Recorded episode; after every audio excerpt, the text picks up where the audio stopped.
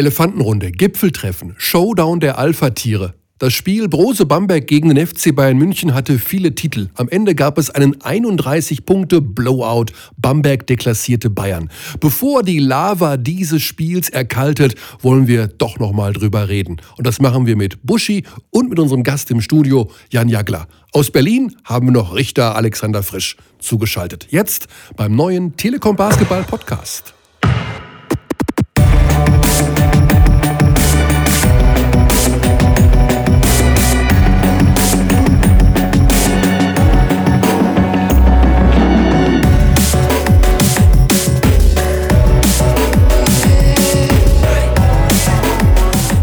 Wir laufen und sind dabei beim neuen Telekom Basketball Podcast. Wir reden natürlich so früh in der Woche noch über das Spiel gestern. Rose Bamberg gegen den FC Bayern München und haben uns dazu ins Studio den Kommentator des Spiels geholt. Das ist Buschi. Herzlich willkommen, Buschi. Ja, schönen guten Tag, Mike. Krabbel nicht ins Mikro rein. Du bist so dicht am Mikrofon, du steckst gleich ja, da damit, drin. Damit man mich hört. Ah. Dann reden wir natürlich auch, das war äh, ein großes Thema am Wochenende, dieses äh, Alpha-Tiere, also die beiden Alpha-Tiere der BBL gegeneinander. Wir hatten Alpha-Tiere im Interview und da haben wir uns ein Alpha-Tier ins Studio geholt. Und das ist der Buschi. Buschi, herzlich willkommen. Sag mal, willst du mich verarschen? Wir haben noch einen anderen Gast. ja, ich muss ja erstmal über die Themenübersicht gehen. Mhm. Und dann reden wir natürlich auch, wir waren mit dem Hashtag Alpha-Tiere am Wochenende in den Top 10. Das heißt, wir brauchen einen Social-Media-Experten. Buschi, herzlich willkommen. das ist ein Vollhonk. Und dann haben wir uns noch einen Experten geholt, weil in diesem Podcast müssen wir auch ein bisschen dummes Zeug reden. Und einen Experten für dummes Zeug reden haben wir uns geholt und das ist der das ist der Buschi.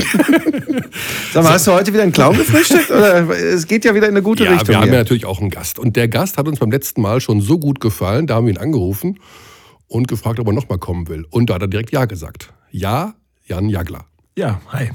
Herzlich willkommen, ehemaliger Nationalspieler, ehemaliger Basketballprofi, überall gespielt, überall erfolgreich, überall einfach gut. Und auch als TV-Experte durchaus brauchbar, habe ich gesehen bei Run Basketball, muss ich echt sagen. Ja. Chapeau. Vielleicht entsteht da ja eine Karriere. So, wir reden, aber da reden wir vielleicht hinterher noch, genau, über die Zukunft. Wir reden am Ende über die Zukunft und am Anfang über die Vergangenheit, über das, was da gestern passierte. Ja, liebe Kinder, was war denn das? 31 hm? Punkte, Bamberg zerlegt den FC Bayern. Buschi hat nach dem Spiel gesagt, ja, so Tage gibt es, da fällt bei denen alles rein und die anderen. War das wirklich jetzt so, Jan, aus deiner Sicht? Du hast es auch gesehen.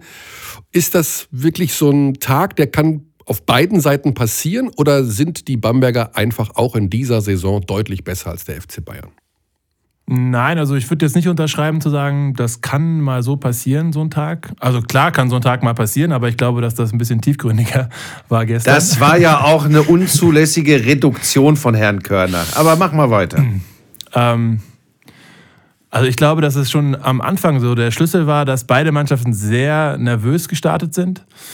Und dann die Bamberger natürlich schon ein bisschen mehr Erfahrung auf dem Niveau haben, weil sie einfach unter der Woche in der Euroleague unfassbar gute Mannschaften spielen jede Woche. Und Bayern da natürlich so ein bisschen hinten dran ist und eben noch nicht die richtigen Kracher zu Hause hatte, wo man halt schon zwei Tage vorher zu Hause sitzt und Gänsehaut hat, wenn man sich aufs Spiel freut.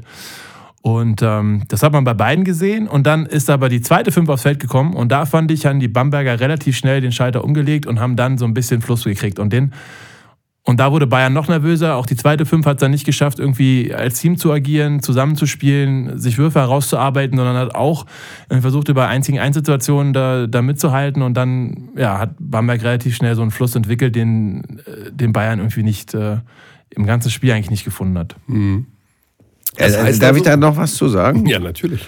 Äh, das war ja auch das, was wir tatsächlich, glaube ich, gestern im Kommentar rausgearbeitet haben. Ähm, es ist trotzdem so, ähm, ich ich bleibe dabei, es gibt dann so Dinge, dann ich nenne das immer, dann entwickelt sich so eine Eigendynamik, aber Jan hat natürlich recht. Ähm, das hat sich relativ schnell in Richtung äh, Bamberg ist das gekippt.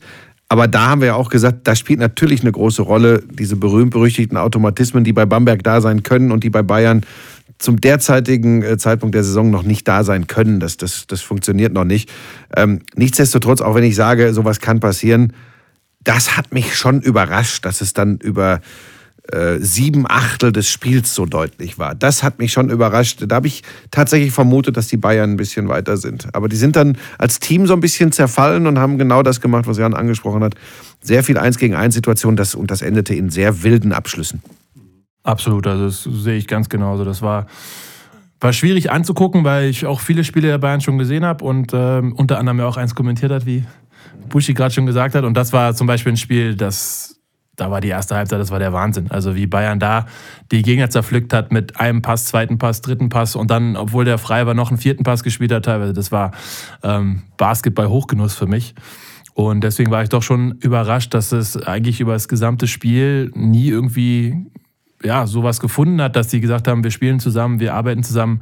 Was, glaube ich, aber auch daran lag, dass sie einfach aus dem Pick and Roll überhaupt nichts bekommen haben. Sie, sind, sie haben es nicht geschafft, irgendwie mal zwei Penetrationsdribblings Richtung Zone zu, zu haben, um dann eine Hilfe zu ziehen, um dann den Ball weiter zu passen.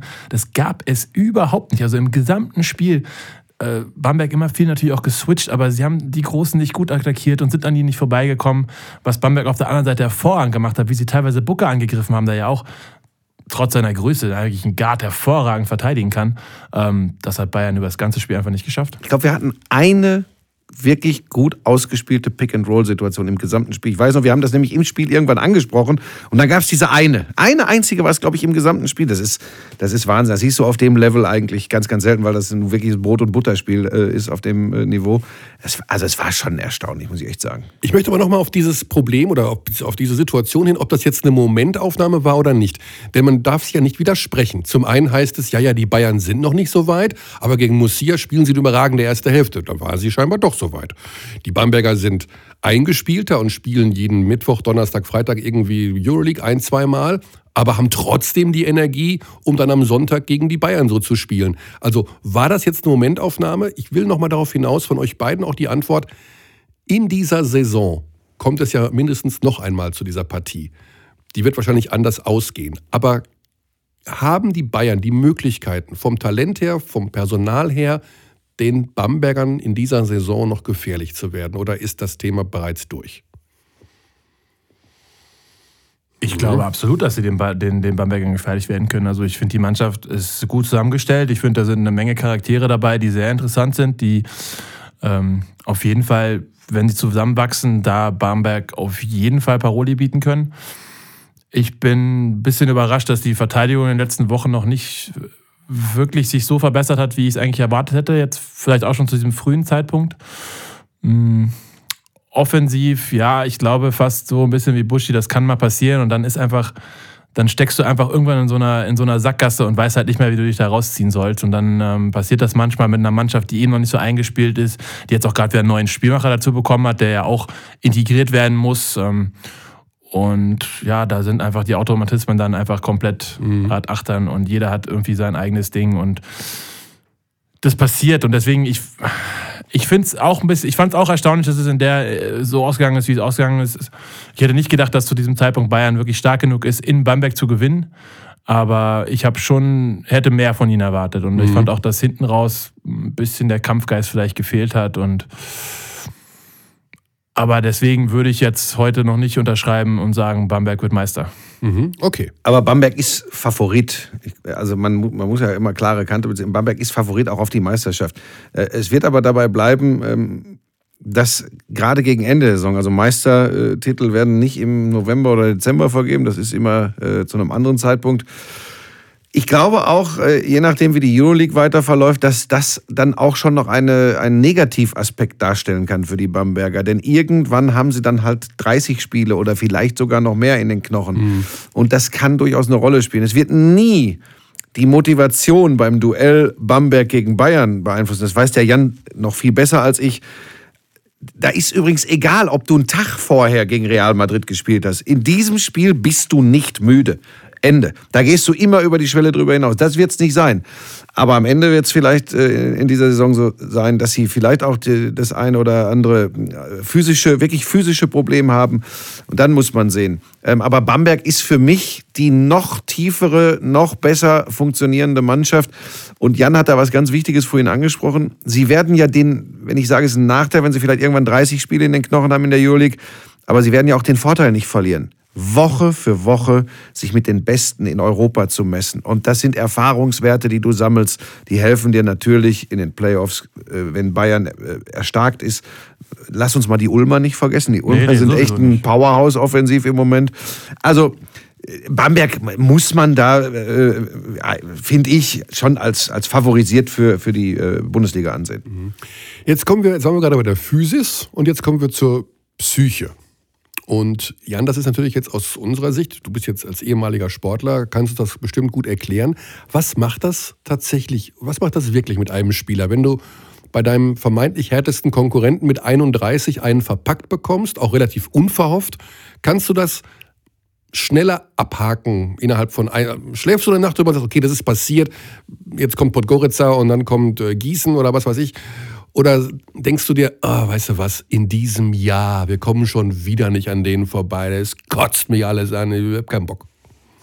Ähm, ich glaube, dass man das relativ schnell abhaken kann, gerade jetzt in der Regular Season, weil es ist früh in der Saison, es ist ein Auswärtsspiel gewesen. Ähm, ich glaube, die Jungs wissen, dass sie gerade noch eine unglaubliche Waffe mit dem Nick Johnson dazu bekommen haben, ähm, den sie integrieren müssen und der natürlich auch die Chemie wieder komplett neu mhm. aufbauen lassen muss.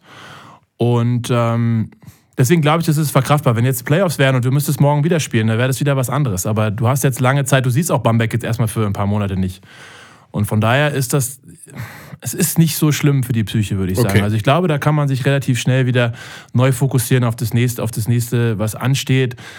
Ähm, ich weiß noch damals, als ich in Berlin gespielt habe, ich glaube, wir haben Bayern immer wieder geschlagen, haben auch, glaube ich, am letzten Spieltag Bayern in München geschlagen und da sind wir nach Hause gefahren und haben gesagt, du, ich glaube, die können mit unserer Verteidigung dies ja nichts anfangen. Und ich glaube, die werden wir auch in den Playoffs dominieren. Und dann haben wir 3-1 verloren im Finale, ähm, weil Bayern es eben doch geschafft hat, da ja, sich anders zu, anders zu präsentieren, anders zu spielen, anders gegen unsere Defense zu mhm. spielen. Mhm. Und ähm, von daher glaube ich, so eine Regular Season, das ist natürlich, du willst das gewinnen, das ist ein wichtiges Ausrufezeichen. Aber wenn du es verlierst und auch wenn du es hoch verlierst, ich glaube, du gehst nach Hause und sagst, scheiß Spiel.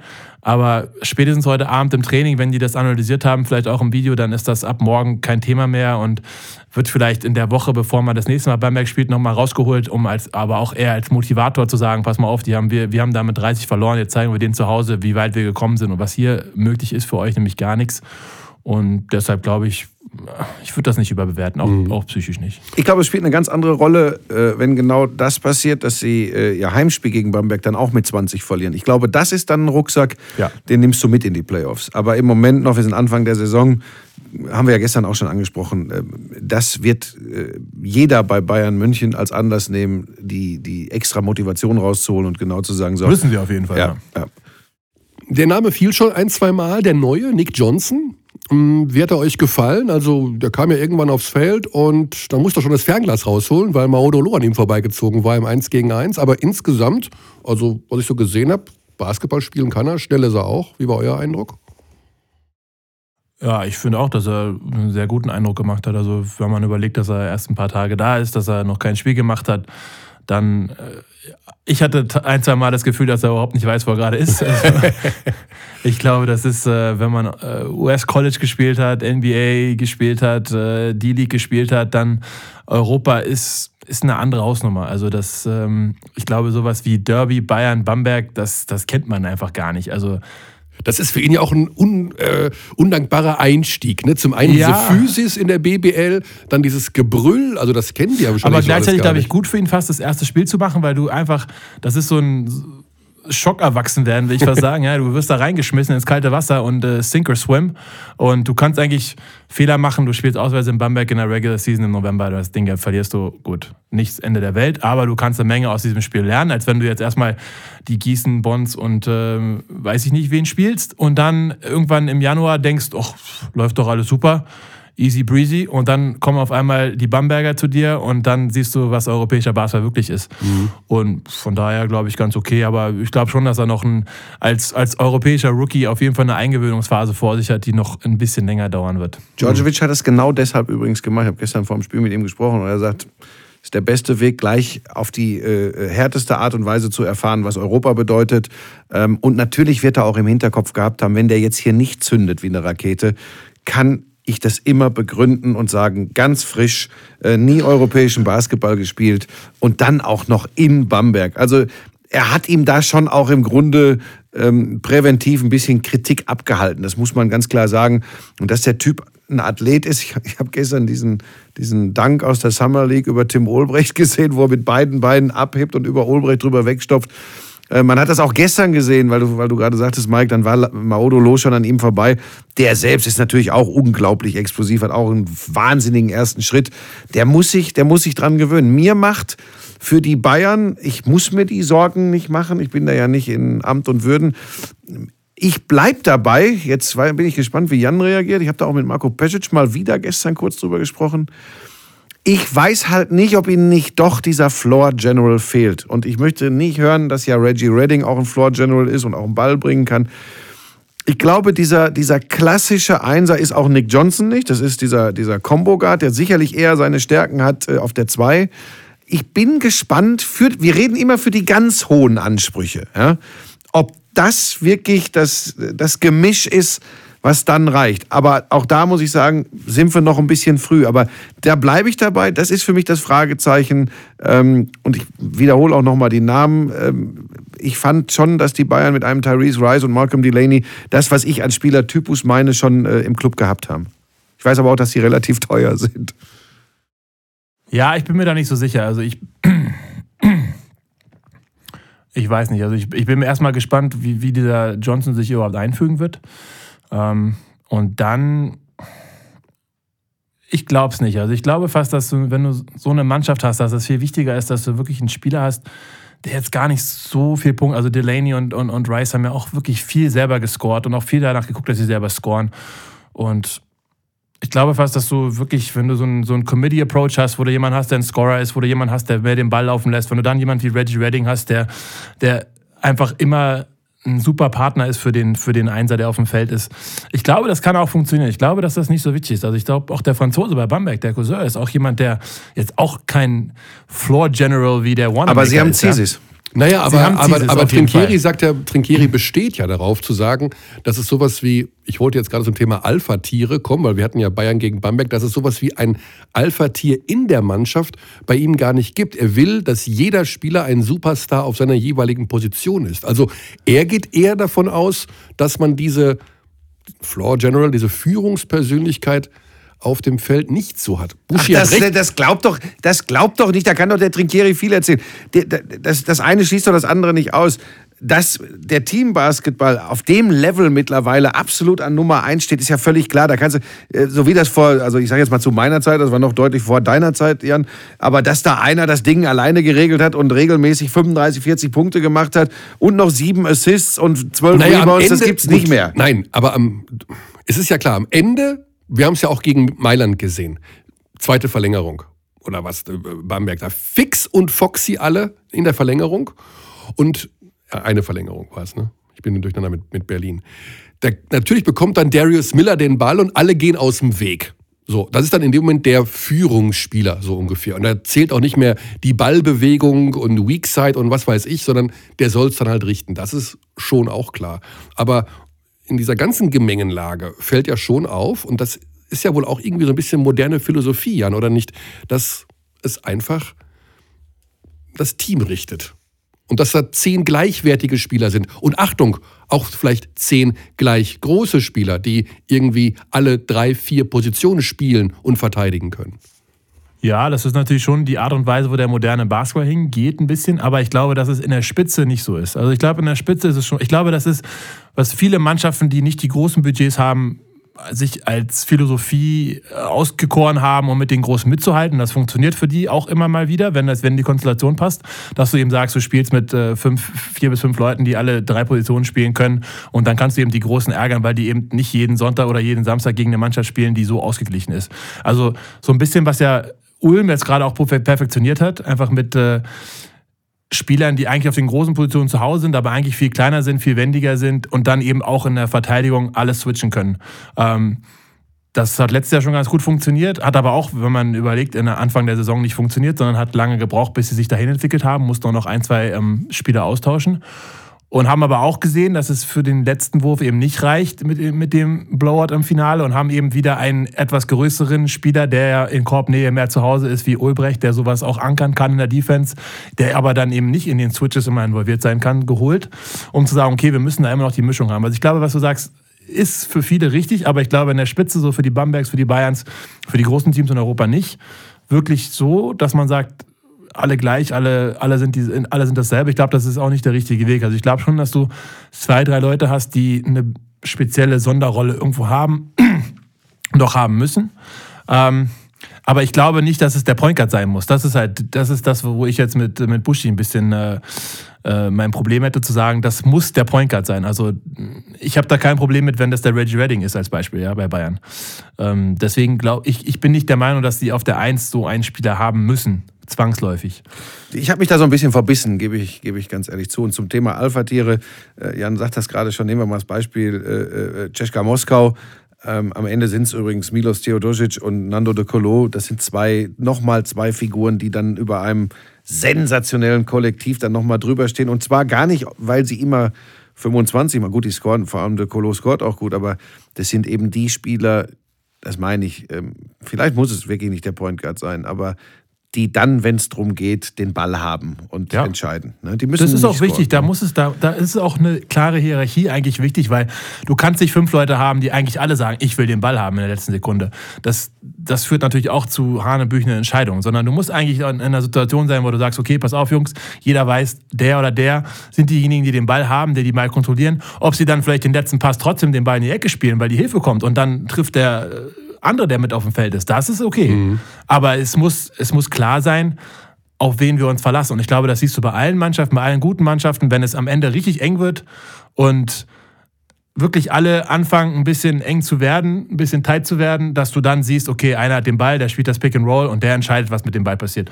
Und so einen Spieler brauchst du. Aber nochmal, also ich bin nicht der Meinung, dass es der Point Guard sein muss. Mhm. Ich glaube nicht, dass es ein Delaney oder ein Rice sein muss. Ich glaube, es kann, ähm, ja, es kann jemand anders sein. Kann es kann auch mal der eine und mal der andere sein, aber du musst da so zwei, drei Jungs haben, die schon so ein bisschen über dem College. Also ich will es auch nicht über, weil ich auch, ich bin ein Riesenliebhaber des Teambasketballs.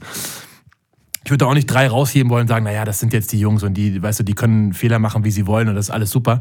Sondern das muss in der Mannschaft so eine Art Hierarchie sein, wo du sagst, okay, das sind die beiden, auf die ich auch als Mitspieler weiß, vertraue und weiß, er richtet das für uns oder setzt mich in Szene, wenn es nötig ist.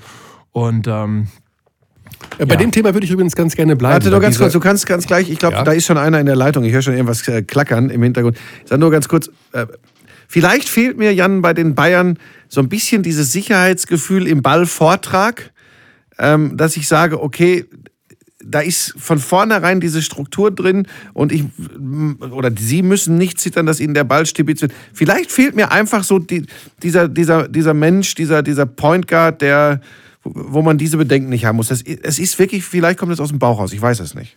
Ja, ich weiß, was du meinst. Ich glaube fast, dass es, ähm, wenn ich das so betrachte, was du sagst, glaube ich dir, was du sagst, aber ich glaube, ich würde es wieder anders formulieren. Ich, mir fehlt so jemand, der so eine Ausstrahlung hat, alles mhm. ist gut. Sharunas Jasikevicius wäre so einer. Das ist der erste Name, der dir da einfällt. Ja, absolut, weil das für mich äh, mit das Größte ist, was der europäische Basketball auf der Point Guard Position je hervorgebracht hat. Also es muss kein Point Guard sein, es muss einfach ein Spieler sein, der auf dem Feld steht und wo alle Persönlichkeit. Sich, das ist eine Persönlichkeit, das ist jemand, der auch im Training bei Bayern sind sehr viele interessante Persönlichkeiten, aber ich habe nicht das Gefühl, dass da einer ist, so ein emotionaler Typ, der einfach sagt, ich bin hier, ich bin da ihr könnt alle auf meine Schultern springen und ich trage euch dahin. Und das kann der Center sein, der einfach äh, im Low Post unstoppable ist und den geilen Pass spielt mhm. oder zum Korb geht und das Double Team zieht oder was auch immer.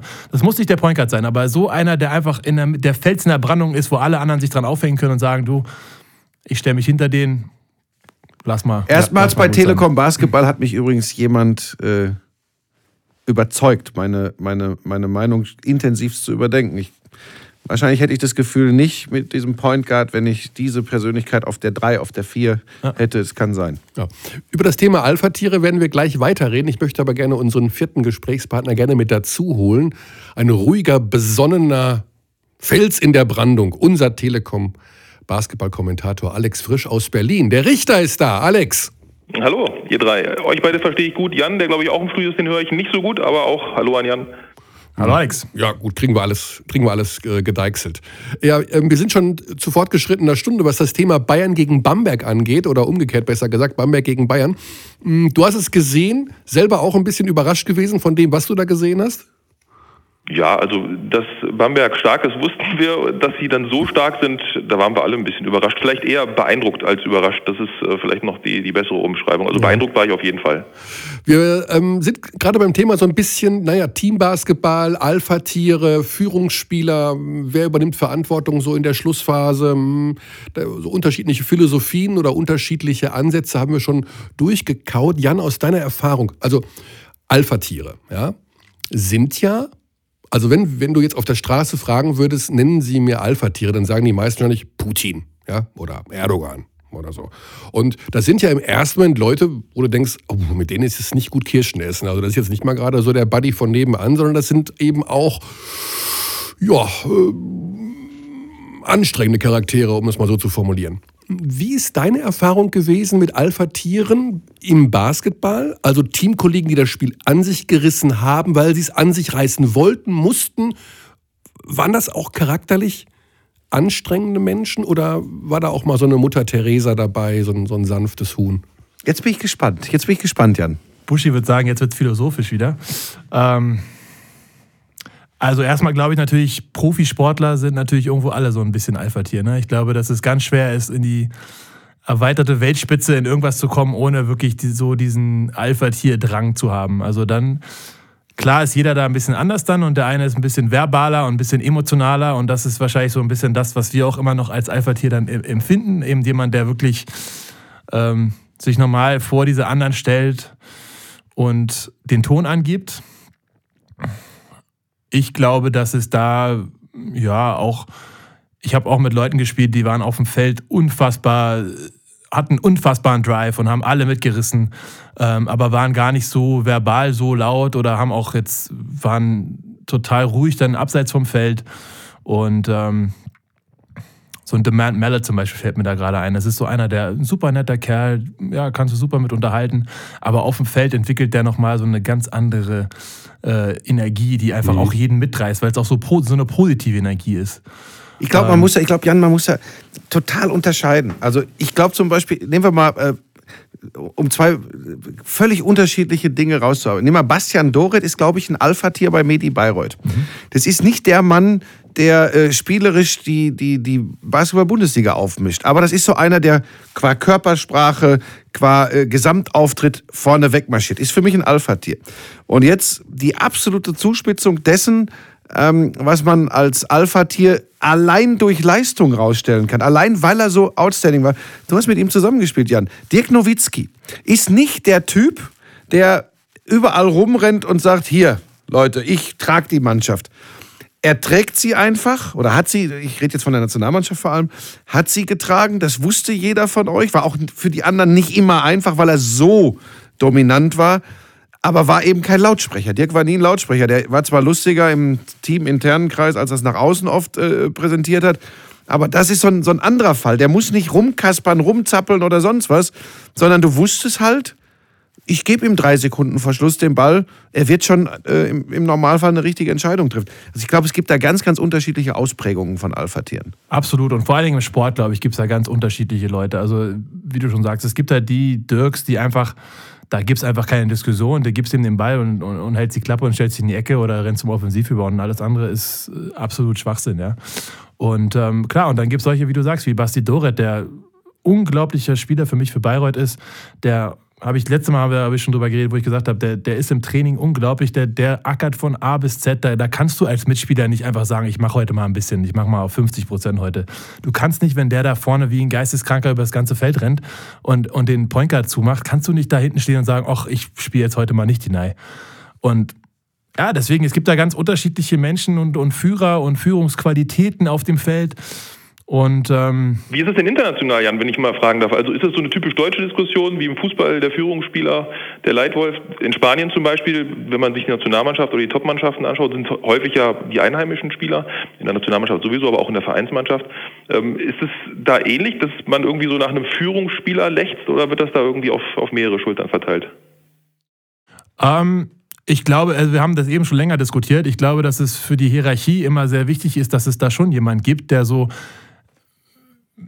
nicht vielleicht der Führungsspieler ist, aber von dem klar ist, wenn es eng wird, wenn es wichtig wird, dann ist er derjenige, der für uns die Entscheidung trifft. Nicht derjenige, der unbedingt immer den Korb macht und auf Teufel komm raus und vier Leute reinrennt und den Ball hochschmeißt.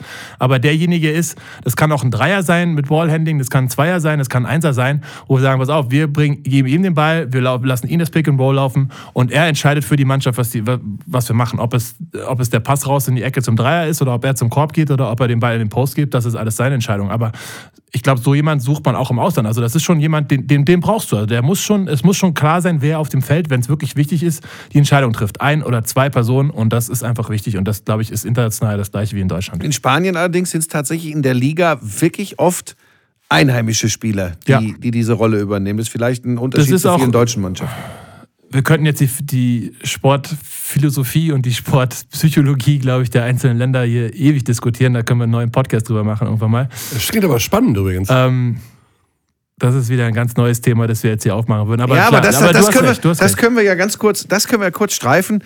Das ist ähm, das Sportverständnis im spanischen Leistungssport. Es ist tatsächlich so, da ist es deutlich lieber, so wie Trainer übrigens Spanisch sprechen in der Liga, so ist es den Verantwortlichen, die sich für den Basketball in Spanien einsetzen, sehr, sehr wichtig, dass es ein Navarro, ein Rodriguez, ein Fernandes ist, der eine tragende Rolle spielt und das auch nach außen vertritt. Das ist übrigens deren, ich glaube, du weißt es besser, du hast in Badalona gespielt. Ich glaube, es ist eine Mentalitätsfrage. Das ist absolute Mentalitätsfrage. Das geht aber auch ganz woanders schon los. Das geht nämlich da los, wo ein Spieler, der spanische Wurzeln oder einen spanischen Pass oder ein spanischer Spieler ist und ein ausländischer Spieler ungefähr auf dem gleichen Niveau sind, wird niemals der Ausländer spielen. In Deutschland wird es immer andersrum sein. Es wird auch niemals passieren, dass ein junger spanischer Spieler aufs Feld kommt und der Schiedsrichter sagt, schön, dass du da bist, aber ich zeig dir jetzt erstmal, wo du angekommen bist und dir erstmal drei Fouls pfeift. Das gibt es auch nur in Deutschland. Das gibt es in Spanien nicht. Da ist, also so, so dumm es sich anhört und leid es mir tut, aber ein spanischer Spieler wird in Spanien immer, ich sage jetzt mal bevorzugt, weil ich jetzt kein anderes Wort finde, aber wird dem anderen Spieler, der nicht aus Spanien kommt, einen leichten Vorteil gegeben. Automatisch. Weil das Land will, dass ja, aber, er erfolgreich aber das ist. doch nicht richtig, eigentlich. Also es ist aber genau besser, als es bei uns ist. Weil aber in Deutschland ist es ja genau andersrum, genau, genau wie der sagt. In Deutschland ist es ja eher so, dass einer sagt, oh, du bist ein Deutscher und du bist jetzt hier angekommen, ist ja schön, dass du dabei bist, aber ich, ich pfeife dir jetzt erstmal zwei Fouls, weil der Amerikaner, der schon zwei Jahre irgendwo mal in der D-League gespielt hat, jetzt hier gerade, äh, ja, für mich der bessere Spieler ist. Und deswegen kann, glaubst, kannst du ihn gar nicht stoppen als Moment, junger deutscher Spieler. Also. Aber wie gesagt, also ich, ich hänge mich jetzt hier auch wieder weiter. Nee, nee, ich finde das, find das gut, weil das ist das übrigens. Ist, das ist eine Diskussion, die ist wirklich, die kann man ewig führen. Ja, aber wir kämen dann theoretisch, wir machen demnächst noch einen anderen Podcast, wir kämen dann theoretisch äh. irgendwann übrigens Richtung Nationalmannschaft und wären dann, dann sind wir von diesem Punkt gar nicht weit entfernt nimm mal Ricky Rubio, der im, im Kindesalter in der ACB gespielt hat. Ähm, und wenn wir hier einen äh, Isaac Bonga in, in Frankfurt sehen, dann kriegt er von uns noch Windeln angezogen und wird, wird von Kommentatoren gepempert, von Schiedsrichtern nicht ernst genommen. Und in Spanien kommt ein 14-, 15-, 16-jähriger Ricky Rubio und die, die feiern den alle und sagen, das ist übrigens unser Jahrhunderttalent und der spielt hier jetzt mit, basta. Das ist schon eine spannende Diskussion. Ähm, aber wir waren noch bei Alpha-Tieren, ne? Wir waren bei Alpha Tieren und ich möchte Alex nicht vergessen, der ja als Beobachter von Alba Berlin und dieser Geschichte, wie Alba momentan, oh, jetzt kommen wir, der Jan reibt sich die Augen, weil das so anstrengend, ja, es ist anstrengend, ne? so ein Thema ist gar nicht so einfach. Nein, aber das ist einfach, das könnte ausarten. Also, aber du hast, ihr habt ja den, den Bogen. Wir, die Kurve, wir machen einen anderen Podcast ich hab kurz, dazu. Ich habe kurz vorm Ausarten den Bogen bekommen, was eigentlich nicht gut ist. Ich sollte es ja ausarten lassen. Äh, gut, vielleicht kommen wir ja, gleich ich, dazu. Es ist tatsächlich ein Podcast. Ja, dann machen wir wieder drei Podcasts hier in einer, in einer Sitzung. Es ist tatsächlich ein Podcast-Thema, weil das, da, da liegt da der Schlüssel zum Basketball und zur Stellung des Basketballs in Deutschland. Hundertprozentig. Aber ja. da holen wir uns mal einen Schiedsrichter noch dazu. Das Gerne. machen wir sowieso mal, weil da gibt es ja immer wieder Theater. Also Theater nicht, aber Gesprächsbedarf. Jetzt soll der Frisch auch mal was sagen. Ja, der Frisch ist ja der, der Ruhepol bei uns. Aber der, wir, wollen, wir waren beim Thema Alpha-Tiere, wir waren beim Thema Hierarchien, Alex. Wir waren bei Alba Berlin, die Mannschaft, die du mit am besten kennst. Ähm, fehlt das bei Alba in dieser Saison? So ein Alpha-Tier, so eine Hierarchie, einer, der auch im, in der Umkleidekabine mal die Wasserkiste gegen die Wand schmeißt und sagt, Leute, ey, was ist denn mit der Defense hier? Geht das jetzt oder nicht? Was ist da los? Also ich glaube, wäre der falsche Ansatzpunkt jetzt äh, bei Alba nach einem Alpha-Tier zu suchen. Da fehlen noch ganz viele andere Sachen, äh, bevor man sich dann über ein Alpha-Tier Gedanken machen kann. Was ich aber auch nicht schlimm finde, weil bei einer völlig neu zusammengestellten Mannschaft, ich meine, ein Alpha-Tier wird ja zum Alpha-Tier nicht ähm, Kraft Ernennung des Trainers, sondern Kraft, ich ähm, zeige es tagtäglich, tagtäglich im Training, ich zeige es im Spiel. Ne? Also finde ich es gar nicht schlimm, wenn sich sowas entwickelt. Ähm, und das ist ja auch das, was wir an Bamberg sehen, eine Mannschaft zu entwickeln, die Geduld zu haben und die Rollen zu verteilen, die Strukturen zu verteilen und dann irgendjemanden zu haben, der diese Alpha-Tier-Rolle übernimmt, wenn sie denn gebraucht wird. Das ist ja eine Aufgabe, die eben nicht äh, irgendwie in einer Halbserie ähm, vonstatten geht, sondern brauchst du eben deutlich länger Zeit. Und Alba, klar, ein, ein Alpha-Tier haben die nicht. Kikanovic ist der effektivste Spieler. Ähm, ist es von seinem Charakter nicht. Milosavljevic könnte so eine Rolle übernehmen und ähm, sowohl, glaube ich, so als, als Basketballcharakter, als Mensch ähm, und vor allen Dingen auch als Spieler hätte er die Qualitäten dafür, aber die Leistungen sind so schwankend und die haben so, so vielen anderen Sachen zu tun, dass ähm, er das jetzt nicht, nicht so ausleben kann. Mhm. Also du glaubst, bevor die da jemanden als Alpha-Tier einsetzen oder beziehungsweise sich ein Alpha-Tier herauskristallisiert, müssen die erstmal an anderen Baustellen arbeiten. Ja, also man hat ja, ich habe mich letztens gefragt, Ahmed Schake, ähm, wollt ihr denn nochmal, ihr sagt, ihr wollt nicht nachverpflichten, also wundert einen fast, weil es wäre so dringend notwendig auf der einen oder anderen Position. Da hat er, finde ich, ähm, auch ganz schlüssig erklärt, nee, also ich bin gerade dabei, die Mannschaft irgendwie zusammenzubringen und äh, wir haben so viele Wechsel gehabt, Vorbereitung und dann Verletzungen und so weiter. Und jetzt nochmal jemanden zu verpflichten und dann wieder mit den ganzen, ähm, mit den ganzen Abläufen neu anzufangen und wieder versuchen, die Rollen zu verteilen, das ist einfach, äh, wäre ein größerer Nachteil, als es jetzt einfach so durchzuziehen. Mhm. Die drei großen Bs, jetzt gab es den Showdown zwischen zwei Bs. Ist denn deiner Meinung nach das große B in Berlin noch ein großes B oder ist es ein klar? Oh, ja, Jan schüttelt den Kopf. Jan, dann darfst du zuerst. Naja, also ich weiß nicht, ob ähm, man von einem großen B sprechen kann. Also das, ich, ich rede einfach mal rein, dann kann ja. Jan das ja aufnehmen und dann vielleicht noch ein bisschen schärfer formulieren. Also man kann sich nicht großes B nennen, wenn man äh, in dieser Saison darum kämpfen muss, die Playoffs zu erreichen. Das ist wohl wahr. Das hat er, glaube ich, ganz gut gesagt. Ähm, ja, das ist, ich meine, großes B steht natürlich auch für was und die Kontinuität fehlt natürlich in Berlin in den letzten Jahren absolut. Mhm. Und ähm, ich glaube auch die Entscheidung, Sascha nicht weiter zu verpflichten oder nicht mehr mit ihm zusammenzuarbeiten, äh, sieht man jetzt gerade. Also die Defensive, die Sascha predigt tagtäglich im Training, die ist natürlich auch etwas, was eine Mannschaft, die vielleicht eben nicht die Kontinuität in der Offense hat, einfach zusammenhält, weil jeder für den anderen kämpft er muss für den anderen kämpfen, weil es gibt ja überhaupt, bei Sascha gab es keine andere Möglichkeit, als dir in der Defense für jeden den Arsch aufzureißen. Und ähm, ich will da jetzt niemand zu nahe treten. Ich kenne den Trainer nicht gut genug bei Alba jetzt, ähm, um zu sagen, wie er das sieht. Aber ich, ich sag mal, die Defensive auf dem Feld ist, äh, ist nicht so, wo man sagen kann, ja, da, das ist ein Grundstein und da können wir drauf aufbauen. Und ich glaube, das ist etwas, was, äh, was Sascha immer eben auch mit den sehr hoch hohen Fluktuationen in der Mannschaft immer wieder als, als Basis hatte. Und ähm, das fehlt natürlich absolut. Und, äh, War Obradovic für dich das größte Trainer-Alpha-Tier deiner Karriere?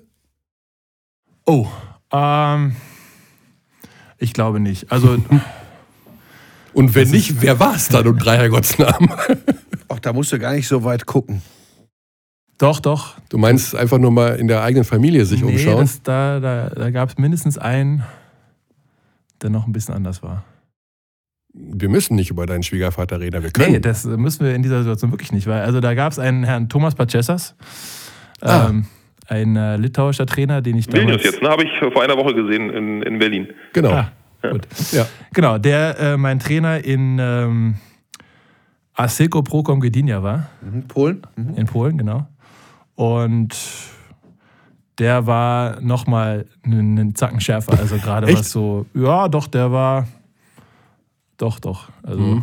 das, ja, der war nochmal ein bisschen anders. Der war nochmal ein bisschen anders, okay. Und wir merken, das Vokabular bei Jan äh, versiegt allmählich. Da ja, wollen wir nicht, ist, wollen äh, keine Gräben aufschütten, die mühsam zugeschüttet wurden. Nein, wir waren damit auch erfolgreich. Also wir, wir waren damals in den Playoffs der Euroleague mit der Mannschaft. Ja? Also Ach, komm. mit, mit, de, mit der Art und Weise, wie er gecoacht hat. Also wir hatten auch eine unglaublich gute Mannschaft damals, die auch super harmoniert hat. Aber der war schon, der war ganz oben an der Spitze und ähm, da ging auch erstmal eine ganze Weile, kam da hinter ihm nichts. Und dann ähm, mhm ja, haben wir uns irgendwie damit arrangiert, auch als Team und haben auch trotzdem sehr erfolgreich gespielt. Aber das war schon ähm, auch gewöhnungsbedürftig. Auch für mich, der schon viele andere Trainer im, in Europa mhm. gesehen hatte. Und auch da ist es natürlich eine Mentalitätsfrage. Die großen, äh, die großen äh, Coaches aus, aus Serbien oder sagen wir mal aus dem ehemaligen Jugoslawien, wir reden schon auch über Mentalität, weil wir, wir beißen uns ja gerne an, an Svetislav Pesic fest. Ähm, Obradovic passt in die Gilde. Jetzt ist Djordjevic ein bisschen anderer Typ, weil vielleicht auch modernere, in Anführungsstrichen, Trainerprägung. Aber äh, nimm dir mal einen Celko Obradovic, wenn der richtig abgeht, nimm mal einen Ivkovic. Äh, da da gibt es äh, selbst Repescha, wenn die mal richtig abgehen, dann sind die nicht zu halten und wirken zumindest erstmal wie sehr dominante Alpha-Tiere. Auch da ist es, glaube ich, äh, eine Mentalitätsfrage. Ja. Bei amerikanischen Coaches zum Beispiel sehe ich das sehr selten, dass die so abgehen. Sehr selten. Äh, ganz kurz, äh, äh, Verhältnis Trainer-Spieler. Alex, ist dir das aufgefallen beim Spiel jetzt gegen Vilnius, dass da Johnson und Chaka aneinander geraten sind in der Auszeit und Chaka zu Johnson rüberrief, shut up, shut up und dann Johnson das Gespräch suchte und irgendwie ist es dann doch nicht zustande gekommen oder habe ich mir da einfach nur in meinem Wahnsinn irgendwas eingebildet? Nee, ich bin froh, dass, dass du mir, dass du mir es ähm, sagst, weil ich habe es auch gesehen, dass die beiden aneinander geraten sind. Ähm, äh, musste natürlich schon gleich an Obradovic und Renfro denken. Ja, genau. Ähm, hab, wir haben es dann in der Sendung nicht weiter auflösen können, weil einfach zu viel passiert ist. Ja, der Schlagzeuger von den Red Hot Chili Peppers, der hat ähm, allen die Show gestohlen, da waren alle Kameras drauf. Ähm, aber tatsächlich war da irgendwas und ähm, es war wie damals mit Renfro, ähm, Johnson ist danach explodiert. Ne? Also, genau. ja. Der hat danach, das war dann eben ein Reizpunkt und der hat danach gespielt ganz anders. Ne? Ja, genau. Der, also erstmal da fünf, sechs Minuten gar nicht gespielt dachte ich, okay, vielleicht kommt er auch gar nicht mehr wieder. Und, und also ich hatte mir schon zurechtgelegt, irgendwie zu sagen, ja, da war was und er kommt nicht und wollte den Game Report und sowas zurücklegen und so. Aber auf einmal ne, dreht er durch. Und kommt er zurück und brennt da richtig ab, du. Das war Wahnsinn. Ja, also die Psyche, ne? Die Psyche ist ja immer wie, ja, ist unglaublich wichtig. Ne? Und aber auch, Jan, das finde ich ja spannend, dass bei beiden, ob das jetzt Spieler, die sich gegenseitig befruchten angreifen, das Alpha-Tier schlägt aufs Beta-Tier drauf oder der Trainer auf die Spieler, dass da keine Kratzer zurückbleiben. Ne? Dass man ja, das ist natürlich schon Tag, Professionalität ja. dann auch. Ne? Also ähm, wo gehobelt werde, wird fallen Späne, sagt man immer so schön. Und ich glaube, dass ähm, natürlich im Sport, das ist so ein emotionales, ein Spiel ist so ein emotionaler Moment. Da, da sind alle, haben 160 Puls. Das ist natürlich klar, dass da mal was läuft und dass da mal was passiert. Das Wichtige ist, dass man eben dann die Professionalität hat, zu sagen, okay, mhm. wir haben uns jetzt vielleicht hier gerieben, aber letztendlich in dem Moment, wo die Pfeife ertönt und das Spiel ist zu Ende, sind wir beste Freunde. Also ich, ich, ich habe, glaube ich, in meiner Karriere immer wieder Spiele mit Spielern gespielt, wo ich mich im Training fast jedes Mal mit denen hätte am liebsten prügeln wollen. Und dann sind wir danach Mittagessen gegangen. Also das war das Normalste der Welt, dass man einfach, also dass man wirklich im Training so kurz davor steht, wirklich komplett aneinander irgendwie auszurasten, aber dann trotzdem eben sagt, okay, Training ist zu Ende, alles klar, alles also, easy. Tut mir leid, komm, auf geht's. Sowas stellt sich übrigens tatsächlich in erster Linie im Misserfolg heraus, ob das funktioniert, wie du dann, wie du dann noch gemeinsam agierst, wie du damit umgehst. Das ist, im Erfolg ist das alles einfach. Deshalb ist das in Berlin auch gerade sehr, sehr spannend zu beobachten. Alex hat das ja schon gesagt, es ist eine völlig neu formierte Mannschaft mit, einer, mit einem ganz anderen Trainer. Ähm, aber ich muss auch sagen, was Jan angesprochen hat, ähm, Alba kassiert in äh, acht Bundesligaspielen, bisher haben sie, glaube ich, gespielt, viermal fast 100 Punkte. Alba Berlin. Und es war Bayern München dabei, okay, mittlerweile wissen wir, Ulm war dabei, ist auch äh, offensiv was, aber die kriegen in Göttingen ordentlich eingeschenkt. Die kriegen äh, von, von Bonn 90, glaube ich, in eigener Halle eingeschenkt. Das ist äh, komplett anderer Alba-Basketball. Also da muss, glaube ich, echt was passieren. Ja, und die müssen sich auch eine neue Geschichte irgendwie ausdenken. Ne? Also ich ja. weiß eben nicht, ähm, inwieweit man in Berlin über mehrere Jahre dann so ein Borderline-Playoff-Team sein kann. Ähm, das ist schwierig bei dem, äh, bei dem Markt, den es da gibt. Ähm, und im Moment sieht man es nicht so richtig. Ne? Also äh, den Anschluss an, an, an Bamberg, den hat man verloren im Moment, völlig klar. Ob man den kurzfristig wieder aufbauen kann. Bis jetzt war es immer noch so, auch unser Obradovic in den letzten Jahren, da war man wenigstens so, oh, wenn es richtig gut läuft und durch Obradovic, durch das, was er eben so einem Team geben kann, da ist vielleicht eine Überraschung in den Playoffs ähm, möglich. Einmal in dem einen Jahr, wo sie im Halbfinale dann Spiel 5 gegen Bayern ausgeschieden sind, da waren sie ja fast am Maximum. Aber das kann man im Moment noch nicht so richtig glauben. Mhm. Ja, es steckt ja auch dahinter dieser Leitspruch mit Leib und Seele. Das heißt also Identifikation. Ähm, ja, ähm, gut. Ist ja auch wichtig für einen Verein, also Blaulein-Mentalität. Äh, ist das, geht das an so einem Spieler vorbei? Wissen die Amerikaner, wie jetzt so ein Johnson, der da rumspielt, was das heißt mit Leib und Seele? Hat das dem jemand übersetzt? Was glaubst du, Jan? Ähm, ich glaube, dass ähm, schwierig ist. Also ich glaube, dass man als Basketballer durch das Konstrukt, dass in Europa natürlich immer nur ein, zwei Jahresverträge vergeben werden, es sehr schwierig ist, sich auf Dauer mit so einem Verein zu identifizieren. Und natürlich einem deswegen auch so ein bisschen ja, die Wichtigkeit für sowas, glaube ich, abhanden kommt. Also ich weiß noch, dass ich, als ich damals dann zu Bayern gegangen bin, war es für mich so, dass ich gesagt habe, okay, ich habe jetzt, meine Karriere war gut, hat alles sehr viel Spaß gemacht, aber ich will eigentlich mal irgendwo hin, wo ich mich mit dem identifizieren kann, wo ich bin. Also ich habe mhm. mich natürlich immer unglaublich mit der Mannschaft, mit den Jungs, mit denen ich da trainiert habe, identifiziert. Aber, und auch klar, mit den Fans hat das Spaß gemacht, aber dass ich jetzt sage, okay, das ist, da ist irgendwie noch was über dieser Konstellation Mannschaft, mit der ich jeden Tag da durch die Gegend renne. Das habe ich irgendwo schon gesucht am Ende und das habe ich natürlich dann in München auch gefunden, aber. Also da war für dich mehr Identifikation als in Berlin zum Beispiel? Ähm, das will ich jetzt gar nicht sagen. Also, wie gesagt, ich, das war der, an, der, an dem Punkt habe ich das gesucht. Das habe ich in Berlin natürlich dann auch wieder gefunden, als ich dann nach Berlin gewechselt bin. Aber natürlich auch nochmal aus anderen Aspekten, weil ich gesagt habe, okay, das ist, hier bin ich zu Hause, hier bin ich aufgewachsen. Wenn ich bei, bei, bei Alba reingehe, dann sitzen zum Teil die gleichen Leute da, die ich von, weiß nicht, 99 kenne, als ich da als junger Spieler mal rumgehüpft mhm. bin. Ähm, und klar, wenn deine Eltern jeden Tag äh, bei jedem Spiel dabei sind und dein Bruder kommt vorbei und dies und das ist natürlich, dann bist du natürlich im Verein auch nochmal anders integriert. Aber das wird natürlich ein Amerikaner, der jetzt da hinkommt und sagt, ja, ich spiele jetzt hier mal ein Jahr und guck mal, dass ich mich hier weiterentwickle und dann nächstes Jahr hoffentlich zu Bayern gehe. So dumm es sich anhört, ja. Wäre nicht das erste Mal. ähm, aber weißt du, für so jemanden zu sagen, mit Leib und Seele, also das Wo soll die Identifikation daher kommen? Die Identifikation kommt, kann erst dann kommen, wenn ich weiß, ich bin jetzt mal drei, vier Jahre hier und dann kommt einer und sagt, das ist der Club, dafür stehen wir, das haben wir erreicht, da wollen wir wieder hin. Ähm, auch wenn man einen Umbruch hat, zu sagen, pass auf, wir glauben an dich und glauben an dich mal längerfristig. Und das ist jetzt nicht, das ist jetzt gar nicht, das geht gar nicht gegen Alba, das, sondern es ist ein generelles Problem in Deutschland sowieso, in Europa eigentlich auch. Ähm, und dann kann man natürlich auch erst so eine Identifikation aufbauen. Wie, soll ich, äh, wie kann ich mich mit etwas identifizieren, wo ich ein Jahr bin oder weiß, dass ich in zehn Monaten wieder komplett neu anfangen muss, mhm. eventuell, oder komplett neu suchen muss. Und ich meine, das ist, ja, das ist ja eine Gegenseitigkeit. Also A, vertraust du mir nicht genug zu sagen, ich will dich mal für die nächsten vier Jahre haben dann kannst du B auch nicht von mir erwarten zu sagen, das ist mein Verein und ich bleibe jetzt hier auf Teufel komm ja. raus. Ich glaube, was ich glaube, das ist übrigens, das ja. finde ich ein, großer Vorteil von Bamberg und das ist dann auch wieder ein ganz großer Bogen. Ich glaube, dass auf dem Niveau eine Mannschaft zu entwickeln, es fast nur noch möglich ist, wenn du dauerhaft in der Euroleague spielst. Und das ist natürlich ein Problem für andere Mannschaften. Also überhaupt diese 10, 11 Clubs, die eine A-Lizenz haben, haben dann unglaublichen Vorteil. Nicht nur Budget, das geht ja dann auch einher mit Euroleague, ähm, sondern auch, dass Spieler einfach, wenn sie in Europa ein gewisses Niveau erreichen, immer Euroleague spielen wollen und müssen, weil man sieht an Bamberg, wohin man kommt, wenn man auf dem Niveau arbeitet. Ne? Also das und ist das haben eben ähm, in Deutschland hat es nur ein Verein im Moment sich erarbeitet, dass er dauerhaft da ist, aufgrund sportlicher Qualifikation. Ähm, das ist schwierig für die anderen Vereine da aufzuschließen. Und irgendwann wird das dann wirklich ein Closed Shop ähm, mit den Clubs, die dauerhaft in die Euroleague spielen, weil sie sich einfach entkoppeln von der normalen Entwicklung. Es gibt, glaube ich, Alex, es gibt, glaube ich, zwei Aspekte. Es gibt natürlich den sportlichen, das ist völlig richtig, äh, wenn du, wenn du da dauerhaft drin bist in dieser Euroleague.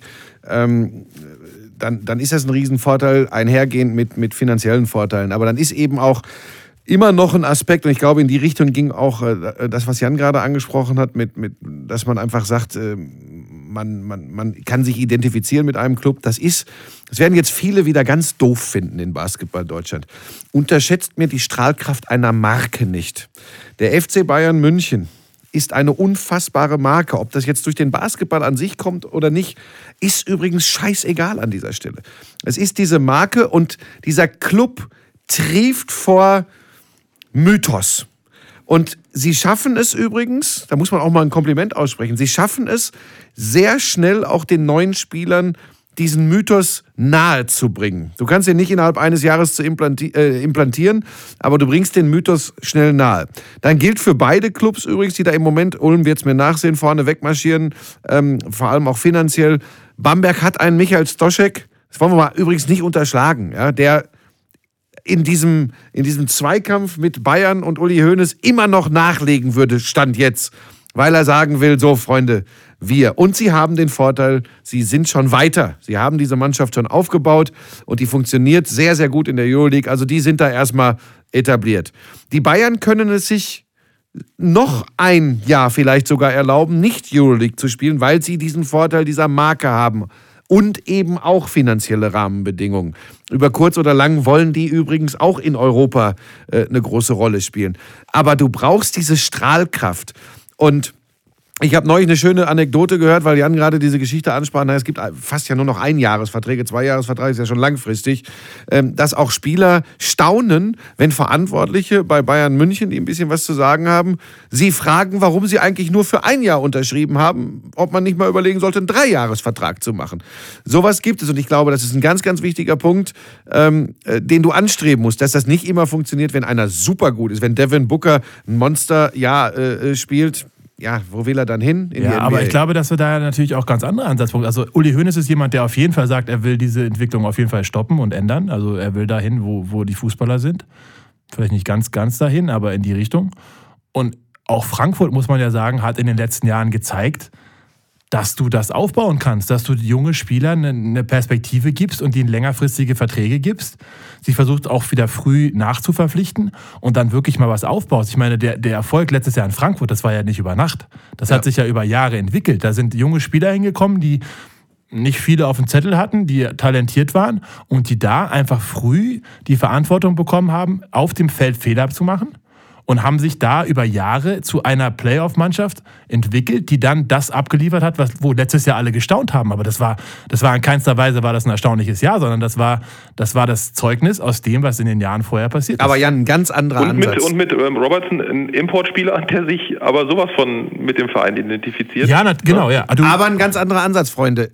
Immer mit dem Wissen auch von Gunnar Wöbke in Frankfurt, dass es mehr oder weniger ein Ausbildungsprojekt ist. Immer mit dem Wissen, wenn sie soweit sind, ein Vogtmann, ein Bartel können wir sie nicht halten.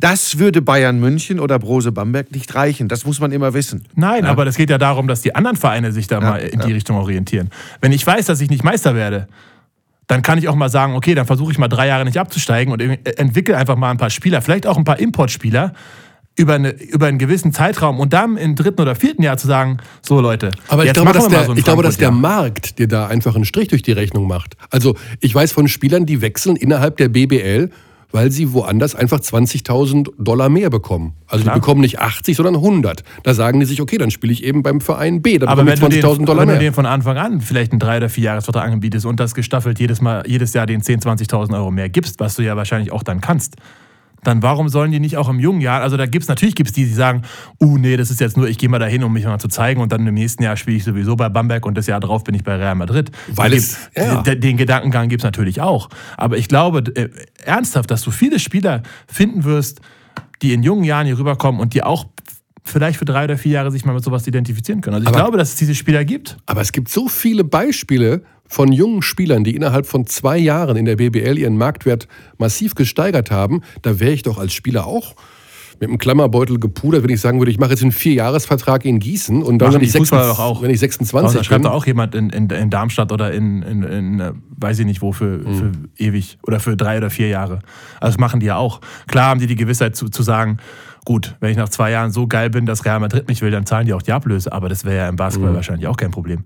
Also wenn da jetzt jemand rumspringt und, und einen Vertrag hat für, für Peanuts und Bamberg sagt, den will ich aber haben, dann kaufen die den auch raus.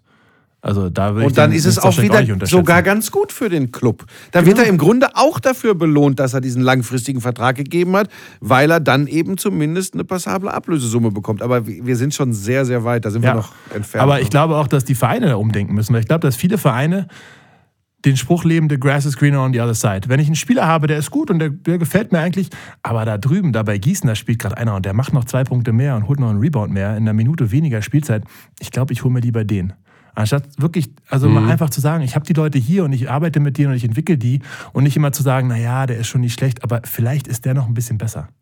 Ich glaube, dass, und ich glaube, dass diese Langfristigkeit wirklich auch hilft dem Verein. Ja? Also guck den Bamberg an, die sind lange zusammen, die spielen zusammen, die sind einfach gut zusammen. Und da, da fallen auch mal ein, zwei raus und die werden mit vielleicht nicht mal adäquat ersetzt, aber trotzdem spielen sie auf dem Niveau weiter. Und das, genau dieses gleiche Konzept müssen die anderen sich eigentlich auch zu Herzen nehmen und sagen, so wollen wir auch arbeiten. Und nicht jedes Jahr komplett neu und Wundertüte und sagen, komm, ich kaufe mir ein paar Amis ein und wenn die zusammenpassen, dann haben wir ein geiles Jahr und wenn nicht, naja gut, dann hoffen wir, dass wir nicht absteigen. Ah, interessanter Ansatz. Aber ja, kann man ja mal sehen, ob der ein oder andere Geschäftsführer diesen Plan mal in Angriff nimmt. Es ist natürlich schwer. Ne? Ja, aber Frankfurt hat es auch vorgemacht. Frankfurt hat es vorgemacht, ja. Und man muss ja nicht unbedingt ähm, die Schiene fahren. Also Ulm fährt jetzt nicht unbedingt die, die Ausbildungsschiene, würde ich mal sagen, machen die auch, ne? aber ähm, das ist nicht deren, deren, deren Markenkern. Aber die haben halt auch irgendwie eine Story geschrieben und haben irgendwie eine Idee, wo sie hinwollen und schaffen es ja auch. Und das ist auch ein Ort, wo Spieler, da gibt es auch Fluktuationen, aber sich eben zum Beispiel ein Per Günther entscheidet, dort anscheinend seine Karriere zu beenden. Ein, also es ist ja so schwer, aber zum Beispiel Ulm hat es auch geschafft. Ja, du musst eine hohe Identifikation des Vereins schaffen und du musst und Ulm ist glaube ich auch eine Mannschaft, die unglaublich viel um den Basketball herum tut. Ja, also das ist nicht nur morgen um 10 ist Training und dann sehen wir uns nächste Woche zum Spiel, sondern da ist da ist Programm. Diese Jungs haben Programm von morgens bis abends zusammen mit den Fans involviert in die, in die Community. Also das ist, ich glaube, dass man sich da wirklich wohlfühlen kann. Also für jeden Spieler, der einen Wohlfühlfaktor braucht, also ich sag mal jetzt einen Tim Ulbrecht, ja, der, der der ist jemand, der braucht so ein bisschen Wohlfühlfaktor. Und den hat er in Ulm und deswegen ist er zurückgekommen, weil er weiß, du, bevor ich minus 30 Grad in Sibirien sitze, da ich, dann nehme ich lieber ein bisschen weniger Geld und fühle mich dafür richtig wohl in Ulm. Da sind Leute, die sich um mich kümmern, da sind Sponsoren, die sagen, Tim, was können wir für dich tun?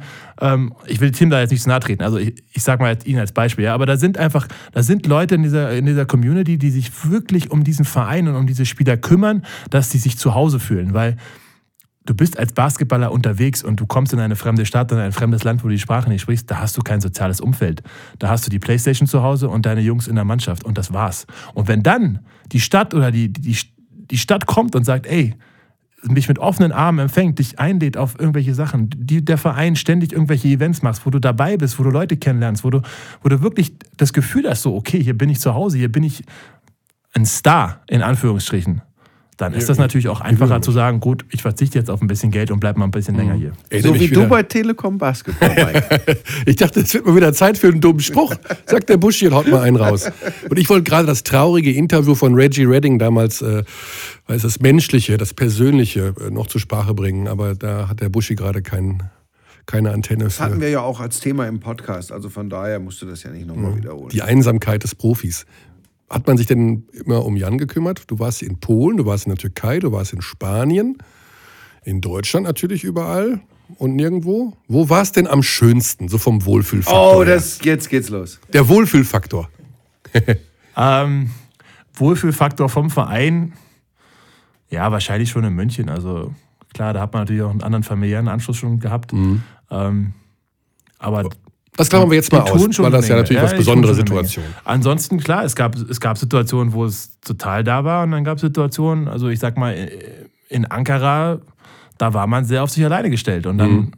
hatte ich zum Glück einen Jungen, mit dem ich mich echt gut verstanden habe in der Mannschaft und dann, ja, haben wir eigentlich, habe ich den ganzen Tag entweder waren wir im Training oder wir waren zusammen essen. Und das, mhm. also viel mehr gab es da drumherum nicht. Und das war halt einfaches absolutes Profi-Dasein. Das war Training, nach Hause, schlafen, essen, äh, ein paar Videos gucken, einen Film gucken und wieder zum Training. Und mhm. da gab es nichts drumherum. Das war absolute Sparflamme. Also das soziales Leben gab es in dem ja nicht.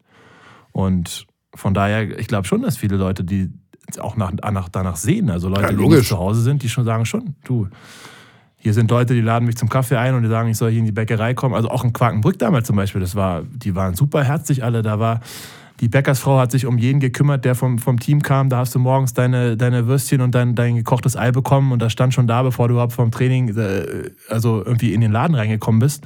Und nach jedem Spiel haben die gewartet und gesagt, auch toll gespielt heute und danke. Und das, das ist natürlich klar. Das ist, schön. Ist, das ist super schön. Aber das gibt halt A und es gibt B. Und ich glaube schon, dass du dich mit so einer Identifikation auch die Leute irgendwo kriegst und sagst, pass mal auf, hier bist du zu Hause, hier ja. fühlst du dich wohl, hier hast du eine Familie, die eben nicht deine Familie ist, aber die sich um dich kümmert und dann. Das ist ja, ist ja auch, meine, so ein Zisis haben auch am Anfang alle gesagt, was will der in Bamberg? Der ja. wohnt in einem Kaff, das hat 50 Einwohner ja. und die Familie fühlt sich pudelwohl. Ja, also und, gerade in äh, Bamberg hört man das auch immer wieder, dass die Jungs sich super wohlfühlen, weil die da einfach, einfach gut aufgehoben sind. Wohlfühlfaktor. ja. Das ist doch schön. Ach, es menschelt ein bisschen. Ich wollte gerade sagen in der Vorweihnachtszeit, aber so weit sind wir noch nicht. Es wird aber schon früh dunkel. So, was haben wir noch auf der Matte? Alex aus Berlin, du bist ja am weitesten angereist. Wie geht's bei dir eigentlich weiter? Was ist denn das nächste Programm? Alba spielt jetzt am Mittwoch gegen. Nee, die spielen gar nicht, ne? Nee, ich glaube, die setzen aus. Ich habe zumindest kein aus. Spiel, die spielen nicht zu Hause. Ähm, ich darf ausnahmsweise auch mal ein anderes Spiel machen. Ich ähm, bin in Jena und mache dann Ulm. Jena gegen ah, Ulm. Du machst in Jena, Jena gegen Ulm. Das ist schon mal, ja, das ist auch nicht interessant. Die Aufsteiger in diesem Jahr, das wäre noch ein Thema. Aber das machen wir beim anderen Podcast. Wir haben noch den Hinweis, genau, dass wir Mittwoch Podgorica gegen die Bayern zeigen und dann Hapoel Jerusalem mit Amary Staudemeyer gegen Ratio Farm Ulm. Ach so, eine Sache fällt mir noch ein. Jan habe ich ja gestern mich sehr kurzfristig zum Podcast eingeladen, muss ich sagen. Und dann, ich, ich hau jetzt mal was raus. hat Jan gesagt, nicht gesagt, aber mir geschrieben, ja, ich super gerne, ich gucke mir auch Bayern gegen Bamberg an, aber parallel laufen die Cleveland Browns in der NFL. Ja, ist die Leidenschaft für NFL größer geworden als für deinen Basketball, Jan? Ähm, Was kommt denn jetzt für eine Antwort? Da musst du dran nachdenken. Jetzt wird es spannend, ja. Ähm, ich musste ganz ehrlich gestehen, ich bin äh, schon immer jemand gewesen, der nicht unendlich viel Basketball geguckt hat. Ach komm. Ich habe diesen, also es unglaublich geliebt, diesen Sport zu spielen, aber so zuzuschauen, die Highlights bin ich immer dabei, also die, die großen Spiele mhm. immer dabei. Ähm, meine Frau guckt zu Hause immer Bayern, deswegen komme ich da auch nicht drum rum.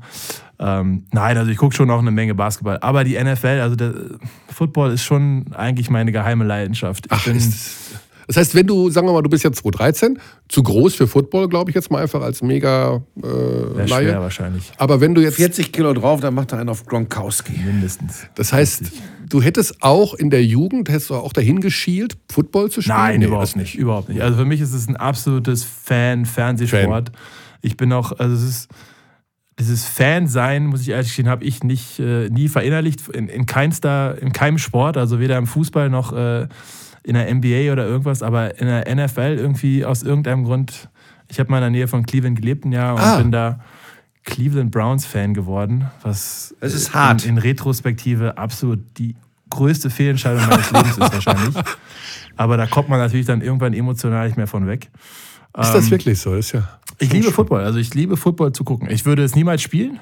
Also mhm. das ist absolut nicht meins, aber äh, ich liebe das zu gucken. Und das heißt also auch NBA ist gar nicht so. Ich gucke NBA auch, ja, aber NFL, also ist ja auch noch spezifischer. Da habe ich vier Monate im Jahr, äh, Sonntagabends, wo ich meiner Frau sage, du Schatz, ab, ab sieben ist bei mir Football angesagt und dann äh, sehen wir uns am Montag wieder.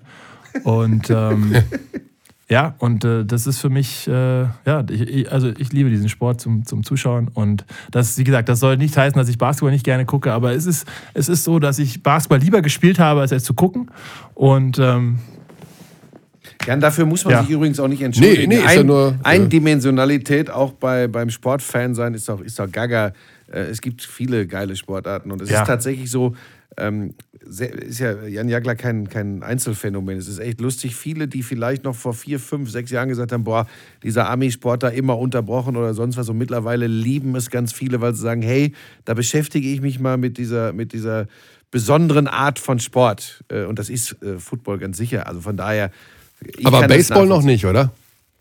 Hm, ja, Baseball ich guck's nicht. Also ich bin schon immer gerne informiert und lese auch ein bisschen mehr drüber, aber das ist dann, das ist mir dann schon teilweise ein bisschen zu zäh. Also live, wenn du im, im Stadion bist, da wirklich in den USA, das macht schon auch richtig Laune. Am Fernseher zu langweilig, glaube ich. Aber am Fernsehen, am Fernseher habe ich das bis jetzt noch nicht geschafft, irgendwie da. Naja, aber am Fernseher siehst du ja mehr, du siehst ja im Stadion ja. gar nichts. Aber also da ist es happening. Aber da ist es ja, happening. Aber da, genau, da passiert was, da geht es ja auch viel mehr darum, was es zu essen gibt und, und keine Ahnung was, als, als das Spiel an sich. Das ist eine tolle Stimmung, das ist eine tolle Atmosphäre da.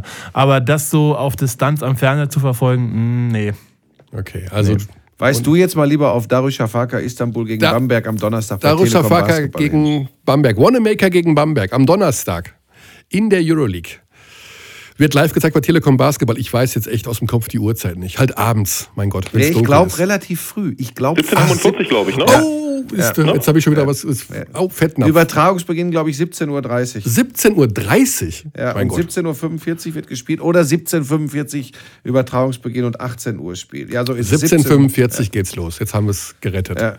Dass das dir so ein Fehler passiert, Mike, ja, weil du ja eigentlich auch alles hier mit diesem Kollegen da, der auf der anderen ja, Seite der Scheibe sitzt, Alexander Dechand von Telekom Basketball, ähm, ihr bestimmt ja alles. Gibt es eigentlich jetzt diese Top 10, diese eigene? es gibt die eigene vom Spiel Top gestern? 10, Bamberg gegen Bayern. Gut. Äh, die wird im Laufe des Tages tatsächlich fertiggestellt und auf, ist so ein online, höre ich gerade. Das ist ja Wahnsinn. Also haben die Jungs so schnell gearbeitet Äh, Fabi, Clichy, großen Job gemacht wahrscheinlich. Schon lange online höre ich, mein Gott. Und ich weiß aber, ich habe sie noch nicht gesehen. Wir können aber mal raten. Zehn Szenen. Wie viel sind drin vom Bamberg, wie viel sind drin vom Bayern? 7-3 für Bamberg, weil die auch die geileren Defensivaktionen hatten mit den Blöcken. Und was wird die Nummer 1 sein? Der Doppelwopper-Block. Nee. Ich glaube nicht. Ich glaube. Ah, ich glaube, der Booker Danke in Transition, der war schon, der Lieb, der war schon auch stark. Ja, weil, er, weil der so hoch war, dass Ja. er ihn fast gar nicht hätte greifen können und dann doch noch reinwämst. Aber der Der Doppelwopper-Block. Doppelblock war auch gut.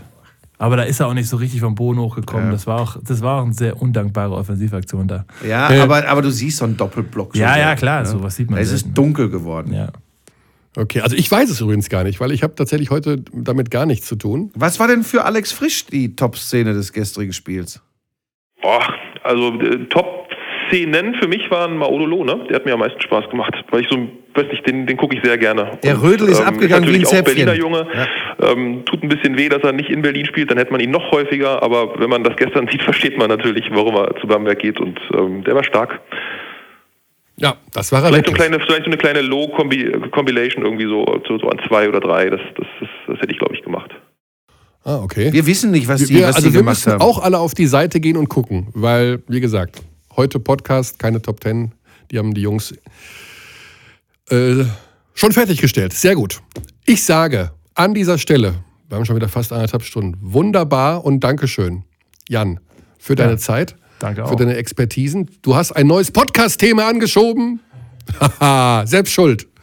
Und zwar geht es um, wo waren wir nochmal? Wir waren bei, ah ja, warum in Spanien der spanische Spieler von den Schiedsrichtern geschützt wird. Naja, das ist jetzt aber. Es ist wieder Sehr mal. minimal ja, ja, aber das, so Ja. ist er. Weißt du, das ist, weil er so eine Boulevardschlampe ist, weil er immer heiß machen will auf die nächste Ich sehe Folge. das schon in der Bildzeitung, direkt neben Sarah und Pietro, wie wir über diesen Podcast wieder berichtet wird. Wo wir 1,5 Millionen Likes bekommen für die Aussagen von Jagler zu diesem Wobei die- gestern soll, ja, gestern soll ja Telekom Basketball Twitter neu entdeckt haben. Soll ja, Alpha-Tier ist gut gelaufen, der Hashtag, ne? äh, Top 10, wir waren auf Platz 5 beim Trending. Ich meine, das ist nicht in deinen Dimensionen, Buschi. Ne? Du bist ent. Ich weiß gar nicht, was das jetzt schon wieder soll. Nein, Verabschiede dich doch mal von Alex Frisch an dieser Stelle. Genau, Alex, danke nach Berlin.